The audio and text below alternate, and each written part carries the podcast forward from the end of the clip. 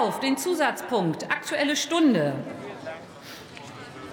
Machen Sie bitte zügigen Sitzplatzwechsel.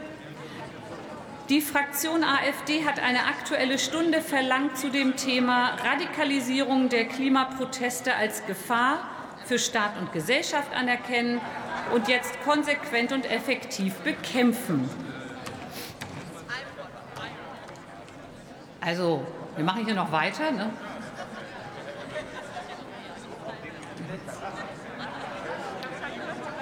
Wenn Sie bitte schnell Ihre Plätze aufsuchen, können wir auch gleich starten.